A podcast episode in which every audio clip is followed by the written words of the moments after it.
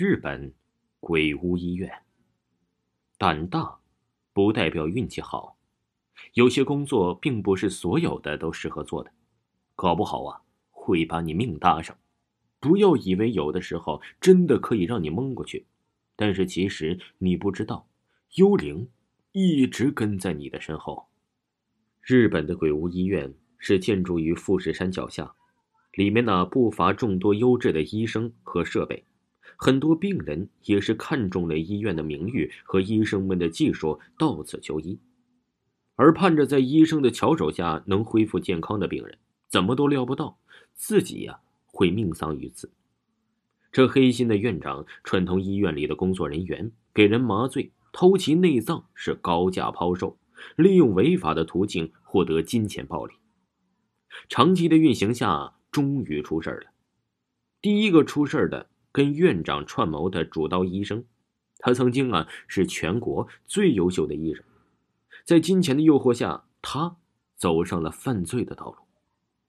他开始给第一个院长指定的人开膛破肚，从他的胸膛里拿出了还在跳动的心脏，把他呀放到了这个冰罐的容器里，再由助手将其冷藏。这第一次的尝试令他惶恐不安。把病人的伤口缝合，整个手术结束后，他自己一个人坐在一旁发抖。然而啊，后来的数次重操作法，他已经镇定自若。这被人发现他死的时候，是在他的办公室，那是清洁阿姨推开他半掩着的办公室门，他倾斜的躺在木椅上，眼睛啊瞪的是大大的，他惊恐张开的嘴，淌着的已经凝固的血迹。这在他身上的白衣长袍已经让血完全浸透了，但是他的胸腔好似被人用手硬生生的给撕开了，而他的身体当中啊，一切的器官均是不翼而飞，整个胸腔连同腹部都是空空荡荡的。这这件事情啊，轰动了整个医院。刚开始，院长还尽量的把这个事儿压了下去。但是后来呀，那些涉及利用这些丧尽天良做法获取金钱的人员，一个接着一个又死亡了，这医院呢，就直接倒了，好像一场突如其来的瘟疫似的袭击着整个医院。他们死的形状啊，都是极其惨烈，让每个人看完之后都感觉到啊是触目惊心。一个星期内，这家原本人流密集的医院就被荒废下来了。多年后，有一家集团听闻日本鬼屋医院以前呢发生了不少的灵异事件，把这里就购下了，然后啊以医院作为主题的鬼屋，这个也就是咱们故事的主题。其中一个房屋啊散发着不寒而栗的凉气，加上原有的灵异事件，更是给鬼屋增添了几分惊悚。尽管屋里的一切鬼怪都是由人扮演的。但有人呢，时常在执行任务中听到了有小孩子的嬉闹声跟老人的咳嗽声。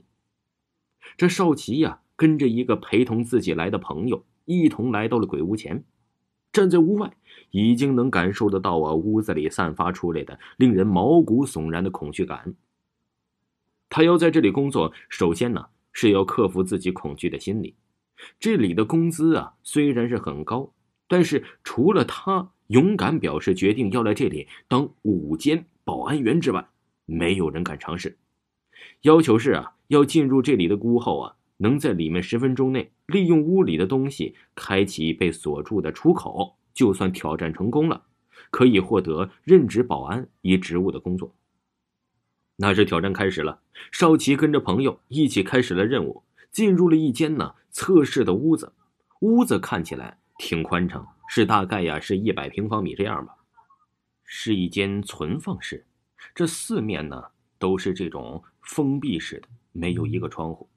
灰尘色的墙壁上有不少用红漆涂上去的血迹，为了更贴切的能烘托出诡异的氛围，桌子和椅子啊都铺着一层厚厚的灰尘。